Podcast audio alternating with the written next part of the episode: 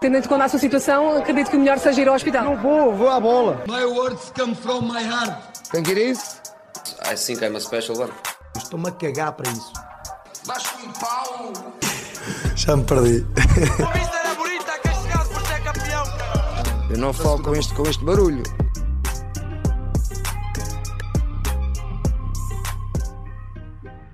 Já estamos, uh, sim, com, com atraso e um pouco apressados, é verdade. Aliás, eu nem, nem tive tempo de, de falar com o Marcos, uh, aquele chazinho habitual, você já sabe, ah, e tal, era conselho, como é que é a tua vida? Nem, nem tivemos tempo para isso, de facto.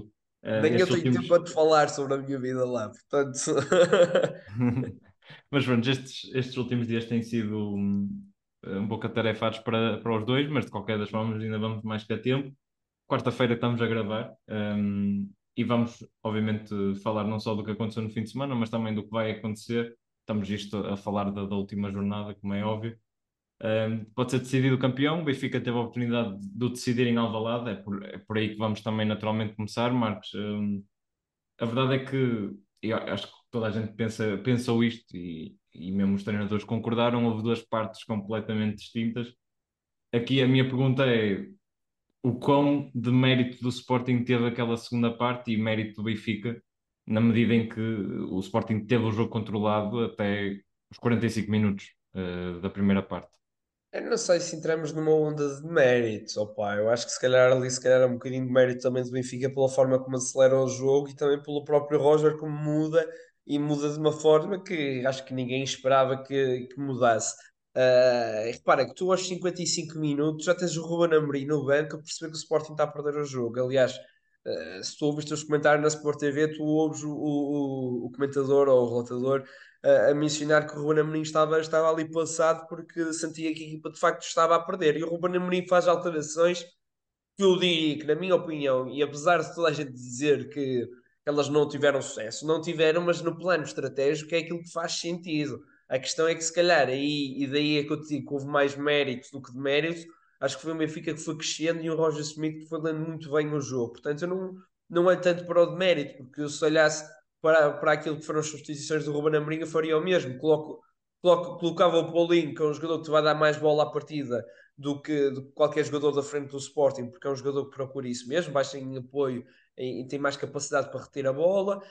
Um, se via no terreno Nuno Santos e, e dava-te um outro, um outro ala como o Ruben Amorim fez muito bem, refrescava o corredor direito como, como o Ruben Amorim fez com a entrada do Bellerin uh, e mesmo a própria entrada do Dário S. o gasto também faz total sentido, portanto eu não vou para o mérito do, do Sporting, acho que vou mais para o mérito do Benfica e acho que o Roger Smith soube, soube ler muito bem o jogo.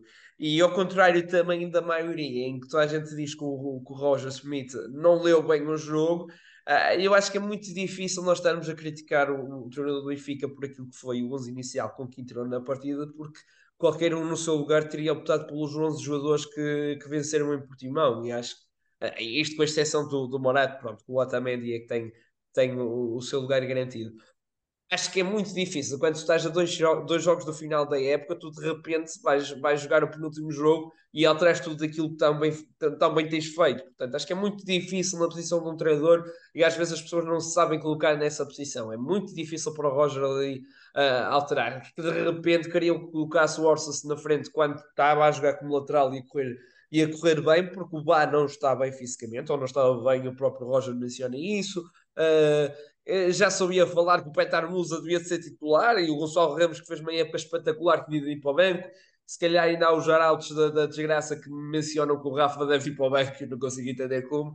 Mas, mas, a verdade é que o Roger optou por aquele 11. É um facto que o Sporting superiorizou a este 11 de Benfica. Uh, e porquê? Desde logo porque este sistema do Sporting o, o, para, o cinco, a linha de 5 acaba sempre por criar uma situação de superioridade numérica para a linha de 4 defensiva. Isto é um bocadinho antítese, porque tu colocas mais jogadores atrás, mas depois, mas depois tens mais jogadores na frente. Tens mais jogadores na frente porquê? Porque tens dois laterais que fazem a ala e que dão uma profundidade enorme e, e os gaios, se calhar, mais vezes por dentro, porque o Marcos Edwards era um jogador que procurava uh, a lateralidade, a largura do jogo, mas o, os gaios davam essa profundidade e por dentro. Uh, portanto, ele, Desculpa só interromper. E o Jogai acabou ter por fazer um bom jogo dentro. Sim, sim. Foi fazendo um bom jogo para as altas. e, uh, e o Sporting, como estava bem naquela zona, também, também uh, foi, foi criando ali alguma, algumas situações de, de perigo pelo lado do, do que, como disseste bem, teve, teve muito bem. Depois mencionar também a forma como, como o Ruben Amorim foi muito inteligente na forma como foi colocando pelo corredor lateral muitas das vezes Morita numa situação de construção. E se o Sporting já tinha ali alguma superioridade por, eh, por colocar ali o, os, três, os três homens, embora o Coates jogue sempre mais numa linha de médio defensivo na, na construção, um, quando, quando ele coloca o Morita de esquido para o corredor, isto criou muita indefinição ao, ao Orsens, e o Orsens muitas das vezes ficava, ficava mais para trás, e se calhar bem, porque, porque primeiro mantém o equilíbrio, primeiro mantém a estabilidade, mas isto significava uma coisa, o Morita era sempre uma linha de passo para poder sair, uma linha de passo seguro? Porque não tinha pressão, o João Mário saía mais à frente, e o, uh, e o, uh, e o Morita de facto acabava por receber só. Uh, e acho que foi muito por aí onde o, o mérito do Sporting na, na, na, primeira parte e o Benfica depois na segunda encaixa ali um bocadinho mais as marcações.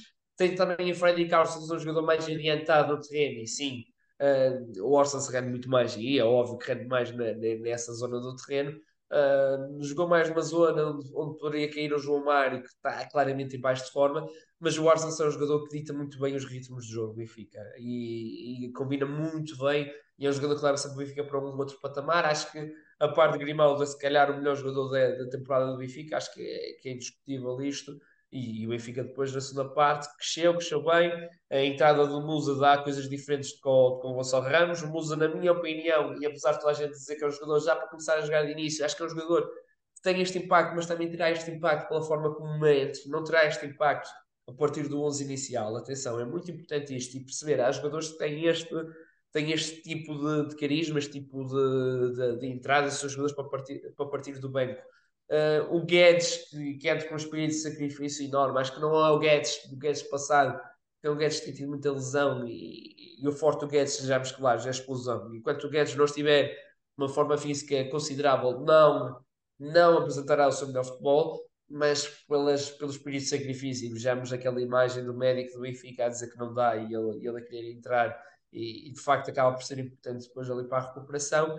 E por final, e eu tenho sido assim um bocadinho vago na forma como tenho dado, ou pelo menos a minha ordem de ideias, dizer-te que foi um jogo aquém de João Neves e de Chiquinho, mas que João Neves, pelo seu carisma, pela sua personalidade, na segunda parte foi crescendo crescendo Sim. bastante. Mas, mas eu... a primeira parte é de facto uma primeira parte muito negativa. Sim, eu era aí que também ia pegar, mas eu acho que também por mérito do, do Sporting, pela forma como conseguiu explorar as costas dele.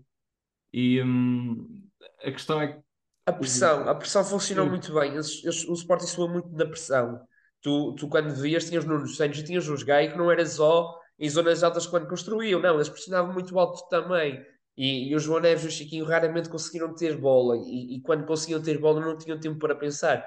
Eu não sei se tu recordas, mas tem dois, três lances que o João Neves uh, se deixa, de, deixa, deixa um jogador do Sporting se antecipar que ele vem nas costas e que rouba, e que lhe rouba a bola. De facto, foi ali uma primeira, uma primeira parte em que há ali um choque para João Neves, na minha opinião. Mas depois, uma segunda parte, a personalidade dele é, é, é, tão forte, tão vincada que ele consegue ir crescendo e, e superiorizar depois. Sim, e, e, temos, que, temos que ver que o, que o, Sporting também tem esta imagem competitiva, apesar da época ser um bocadinho oscilante, aliás, muito. Eh, o Sporting não, não me lembro de um jogo em que não competiu contra uma equipa de dimensão, uh, digamos, superior. Mesmo, por exemplo, contra o Porto no Dragão, em que sofre os 3-0, é, um, é um Sporting forte. Uh, em Alvalade contra o Porto é um Sporting muito superior. Contra o Benfica na Luz acaba por ser um Sporting também muito competitivo. O, o empate acaba também por se ajustar na altura. Eh, contra o, contra o Benfica, Alvalade igual. Contra o Braga, indiscutivelmente, foi sempre a melhor equipa. Portanto, e mesmo na Liga Europa e, e na Champions competiu, teve aquelas, aquelas falhas contra, em jogos decisivos contra o Marseille, contra o Frankfurt, de qualquer das formas. É esta imagem do Sporting também pela, pela forma como estes jogadores, nomeadamente o Garpo e o Morita, conseguem muitas vezes aniquilar o, o, oponente. Obviamente que eu acho que falta lugar a um certo ponto ao Sporting também, aquela a forma como conseguiu responder naquela fase inicial à pressão do Benfica foi de facto uma equipa que vinha com a lição estudada. Um, mas isto para dizer que uh, mérito muito grande para o Sporting, mas também algum demérito. Acho que na segunda parte, a forma como se encolheu, o Benfica, por sua vez, também veio com outra postura e, e acho que isso importa sublinhar. Uh, e, e, como tu disseste bem, o, o João Neves e, e outros jogadores também acabaram por aparecer em melhor forma eh, no segundo tempo. Também, imagino eu, eh, depois de ouvir uma outra dura, o que faz parte. Agora, dar também nota para um dos jogadores que, que foi dos mais equilibrados do Benfica, que foi Otamendi, um, e acabou por ser muitas vezes um bombeiro de serviço. Acho que o António Silva um, mostrou de facto o melhor e o pior. Uh, acho que isso parece-me indiscutível. Não foi a pior exibição dele, uh, mas foi uma exibição, acho que o que mais exemplifica, a palavra que exemplifica, a exibição dele foi irregular. Um, e acho que o Otamendi acabou por ser fundamental defensivamente, teve creio que 15 ações defensivas, eh, se não estou em erro, ou algo assim do género, teve de facto um impacto É, brutal o é defensivamente. jogador para estes jogos. Acho que Sim. o Otamendi é jogador claramente. É um de- jogador que é um jogador que disputou uma final do Campeonato do Mundo. Portanto, logo por aí é um jogador que está Claro. pronto para este tipo de, de- de jogos, de ambientes, e é um jogador muito competitivo. Depois, obviamente, dar a nota, desculpa, Marcos, já te dou a palavra. É só para dar a nota também ao Grimaldo, que acho que não, não interessa o barulho de fora, acho que eu acho que ele demonstrou isso mesmo, é um jogador muito importante. Atenção que o, o, o Otamendi e às vezes acaba por estar no melhor e no pior, porque a forma como ele joga às vezes pode ter algumas dificuldades, como foi o jogo com o Windsor, aquele jogo em que ele, ele tanto. Porque o, o Otamendi tem uma característica muito própria. O Otamendi, apesar de não ser um jogador alto, é um jogador que é super agressivo e é um jogador que salta sempre para o duelo. Procura o duelo. O Otamendi procura a antecipação, procura o duelo. E eu acho que o Benfica vai sofrer muita falta do Otamendi. Porquê? Porque este estilo de jogo do Benfica eh, precisa de um jogador que seja muito forte no duelo, um jogador que se antecipe muito. O Benfica gosta muito de pressionar em zonas altas. E, e, e daí que precisa de um central com estas características. E acho também é muito por aí que, que o, que o Roger escolhe o, o António Silva logo no início da época, porque percebe que o António tem estas características e o Tomás, se calhar, já não tem estas características. O Tomás é um jogador mais refinado no, no passe, embora o António também tenha uma ótima construção, mas o, o, o Tomás Araújo é um jogador mais, mais de corte técnico, um jogador mais fino, um jogador com com mais velocidade ainda do que o António, mas é um jogador que não se antecipa tanto no duelo, é um jogador que nos duelos tem mais dificuldades. Um, e, e deixa-me dizer-te que às vezes nós estamos aqui, enchemos, enchemos, enchemos chouriços, chouriços, mais chouriços, e, e este é um caso claro, porque no meio de tantas coisas que já elogiamos, ainda não falamos do Manuel Ugarte, que faz um jogaço, um jogo extraordinário do Ugarte, acho que é um jogador muito forte na, naquilo que é o duelo, um jogador muito forte no transporte de bola, peca ainda um bocado na, na definição, também não sei, a- aquele erro na definição, eh, também eu acho que é embora se fale na movimentação de Paulinho, eu acho que se calhar é mais pelo desgaste físico, porque é um jogador que ainda não consegue os 90 minutos estar num ponto de vista físico top. Acho que é um jogador que tem essa lacuna no seu jogo. Também, claro, que é propício às suas características, mas que, que para dar um, um upgrade ao seu jogo convém ter ali mais, mais capacidade física para aguentar os 90 minutos, que acho que o, que o Garte ainda não, não, não tem.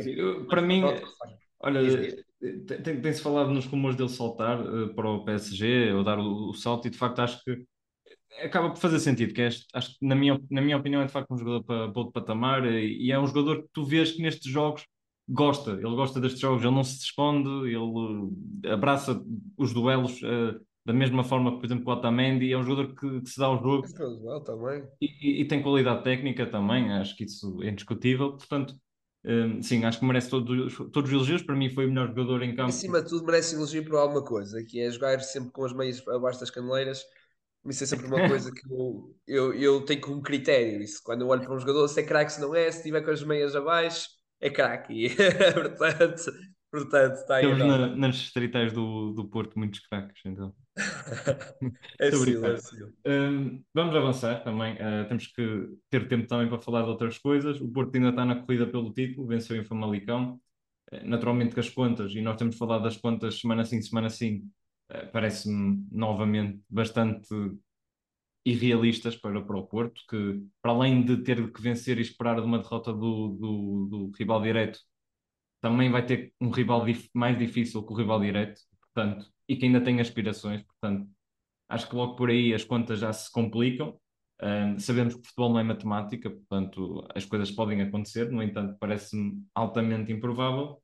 Um, apenas, apenas realçar o jogo de Famalicão. Uh, foi um, dentro dos possíveis, acabou por ser um bom espetáculo. Acho que o, dentro dos quatro penaltis que foram, foram assinalados, nós não vamos estar aqui um, a falar dos penaltis, nem se é ou não é.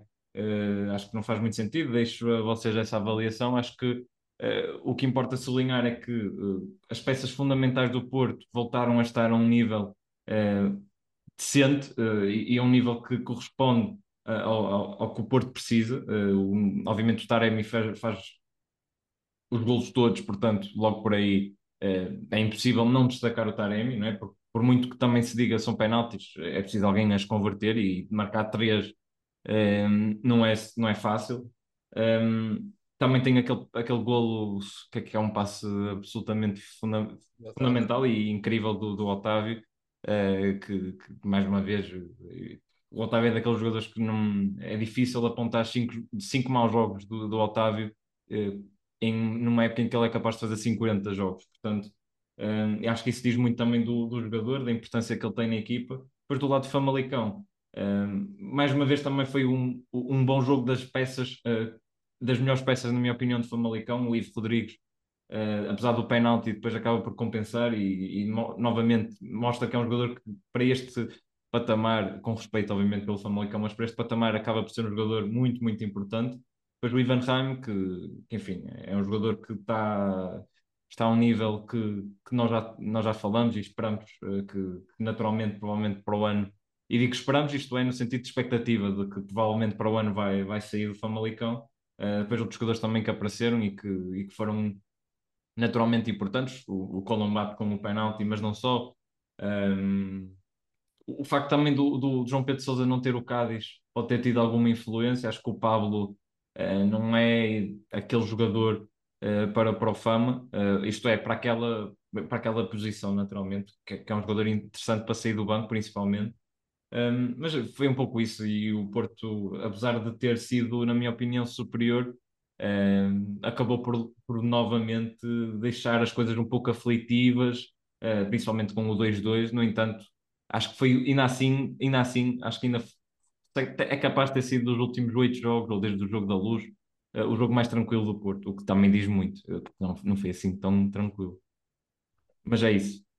É, eu não vou acrescentar muito mais, Diogo, porque confesso que não, não tive a oportunidade para ver o Porto, foi, foi, foi dia de desert, portanto não tive a oportunidade para, para ver o Porto. É, opá, temos aqui um fã de, dos tempos passados, é o que é, é o que é. Aprecio, aprecio a honestidade, mas hum, uh, só para dar a nota também que, que o jogo que, do Famalicão Porto um, merecia, uh, merecia uma, uma não ida aos desert, acho que ah, isso, é, isso é mais duvidoso. Os desertos só passam uma vez, não é? Portanto... E este ano tiveste muitos famalicões portos, portanto, não, estás desculpado, estás desculpado. Estou desculpado, claramente. Desculpado. Uh, opa, eu, eu, honestamente estava aqui a procurar coisas para acrescentar assim de relevo, se calhar até, até este tenho, mas agora, agora não me estou não a lembrar assim nada de relevante, apenas dizer que o Famalicão poderia, uh, na altura que, que, jogou com o Porto, poderia ter ainda aspirações europeias, mas o Arouca acabou por, por vencer o Desportivo de Chaves, portanto garantiu a qualificação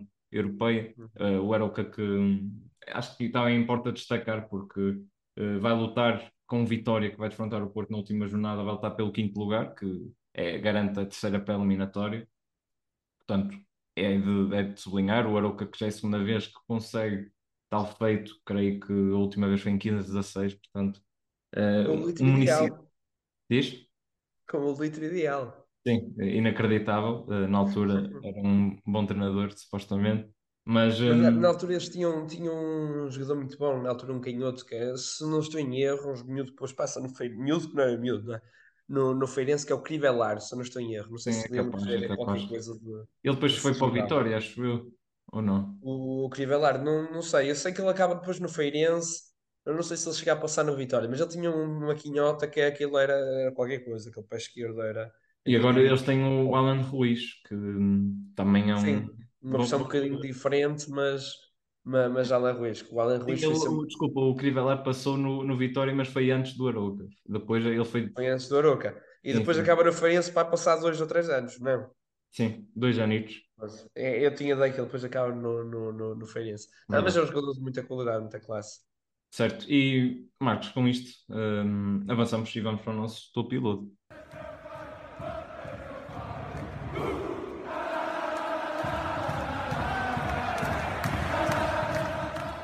Ora bem, eu diria que podias começar como, para, ser, para ser diferente.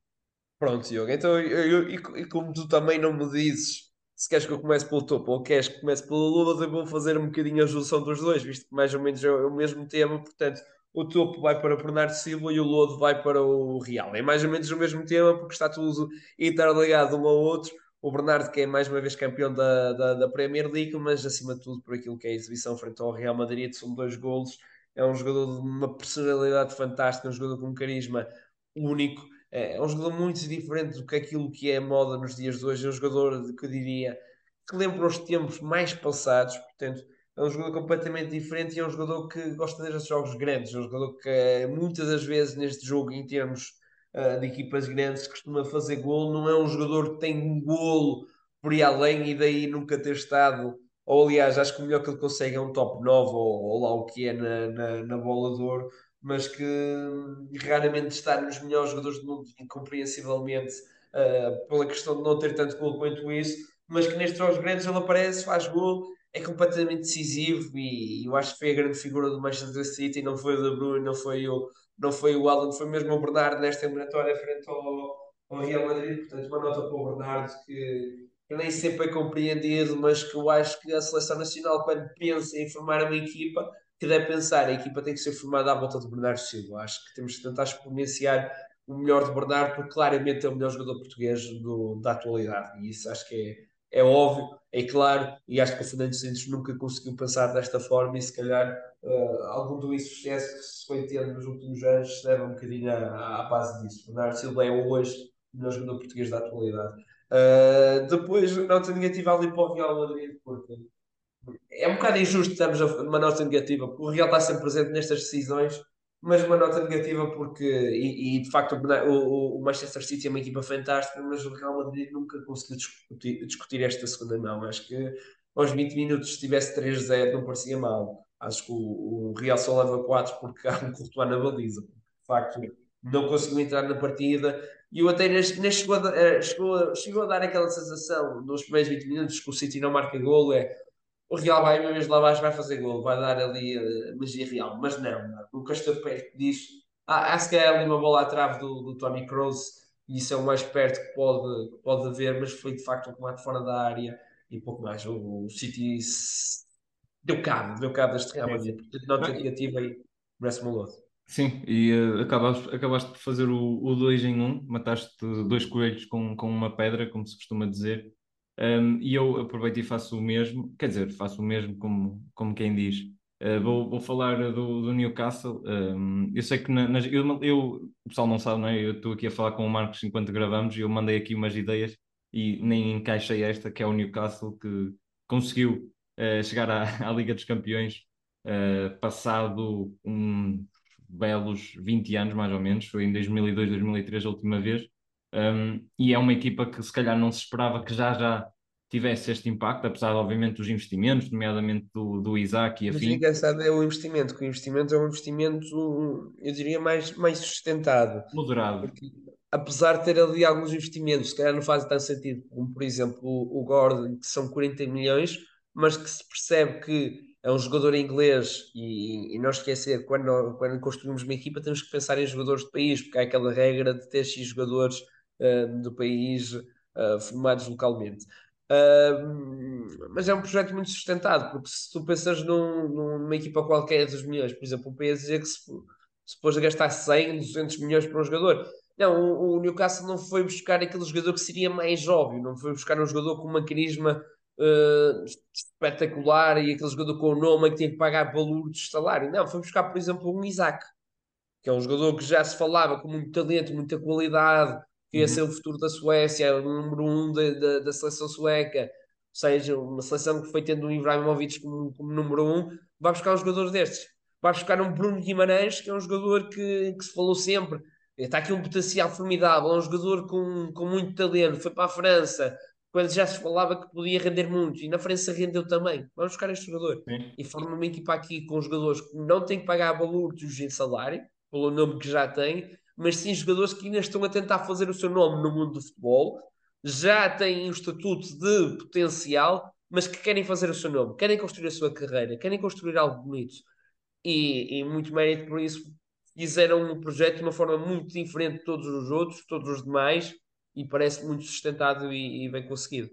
Sim, sem dúvida. E um, acabaste também por dizer um pouco aquilo que eu também estava a pensar. Acho que foi um investimento, foi um investimento moderado e, um, e acabou por trazer frutos, se calhar, mais cedo do que, do que as pessoas pensavam, porque obviamente há outras equipas uh, que podiam perfeitamente estar neste, neste lugar, o Chelsea, o Tottenham, o Liverpool, entre outras, e o Newcastle acabou e bem por, por se adiantar. Vamos ver aí na próxima época se vão conseguir também dar continuidade a isso e, e garantir novamente um lugar nos top 4. Mas bem, em relação ao meu lodo, um, já não se encaixa tanto no, no, na Premier League, encaixa-se mais num, na questão do uma questão exterior ao futebol. Acho que toda a gente tem falado nisto e, e também faz sentido nós darmos um, uma pequena nota.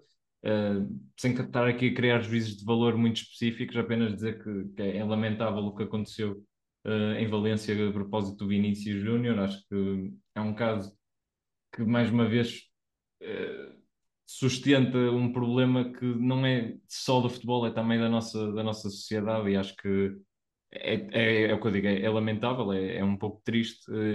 E, e, enfim, temos que compreender que nem, que nem todos os jogadores também são feitos de ferro. O Vinícius reagiu como reagiu, outros jogadores que já o sofreram, se calhar não reagiram assim, mas uh, é o que é. Não? Nós somos todos seres humanos.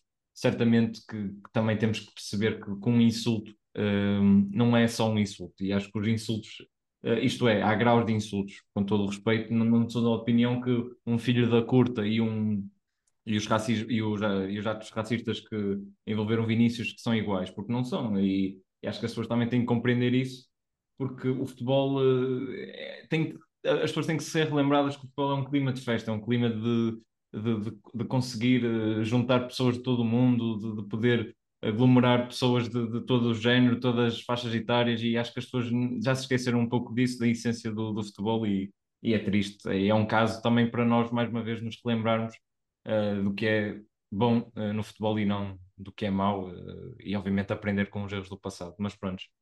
Marcos, está feitinho mais um, mais um episódio. Um, sei que foi um bocadinho curto para a malta que, que nos está a ouvir, foi de facto curto, mas também tinha que ser, porque vocês a uma quinta-feira a uma quinta-feira não, não vão querer estar a, estar a ser maçados, assim, mas também vocês só ouvem se querem, portanto.